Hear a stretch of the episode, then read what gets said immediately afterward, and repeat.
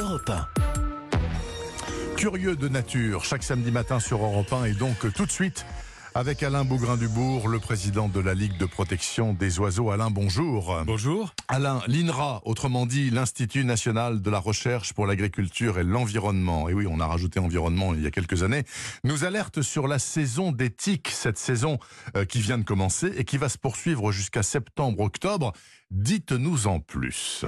Eh bien oui, comme chaque année, nous n'échapperons pas à la cohabitation avec ces petites bestioles dont on peut faire, si vous le voulez bien, un rapide portrait. Fait.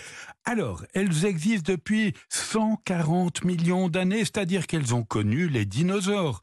Elles comptent près de 900 espèces, dont 41 en France.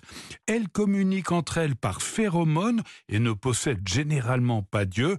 Et puis, en résumant, elles connaissent trois phases d'évolution au sol, c'est la ponte avec la recherche d'un hôte. Ensuite, la larve puis la nymphe s'ancrent sur les animaux, sauvages ou domestiques, en se nourrissant de leur sang. Et enfin, enfin devenues adultes, elles se reproduisent. Et quelle est la durée de ce cycle? Alors, c'est un cycle très long, puisqu'il peut s'étendre sur 2 à 4 ans et parfois 7 ans.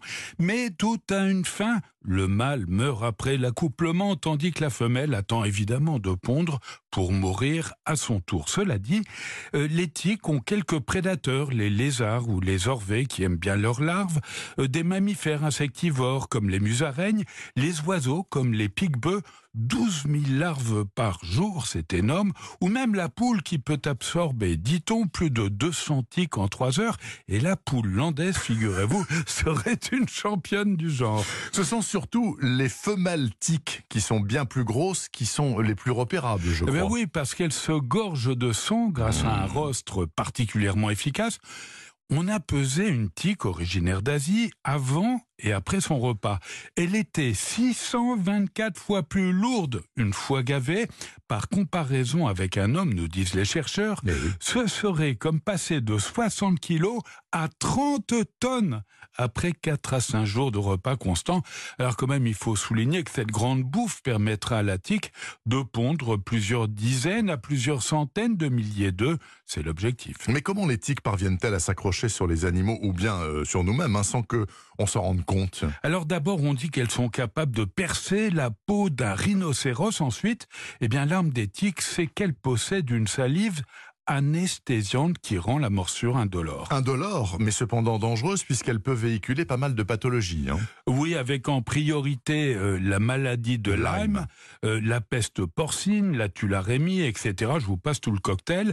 C'est en tout cas pour cette raison que l'INRA en appelle aujourd'hui à chacun de nous pour signaler toute piqûre de tique sur lui-même ou sur un animal grâce à l'application gratuite CITIC, autrement dit signalement TIC, qui permettra aux chercheurs de cartographier notamment les risques de piqûres en France. Citic, avec un C, donc Voilà. C-I-T-I-Q-U-E.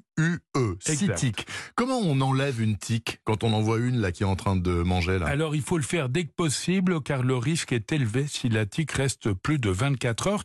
Il existe Bernard des crochets à tique vendus en pharmacie ou chez les Oh. vétérinaires et contrairement aux idées reçues, ne pas utiliser d'éther, d'alcool ou d'huile car la tique en réaction peut régurgiter et envoyer des microbes dans la plaie. Bon appétit. Bah écoutez, ce n'est pas l'animal le plus sympathique Non, dont vous nous ayez parlé dans cette chronique. Merci beaucoup Alain Bougrain-Dubourg. Passez un très bon week-end.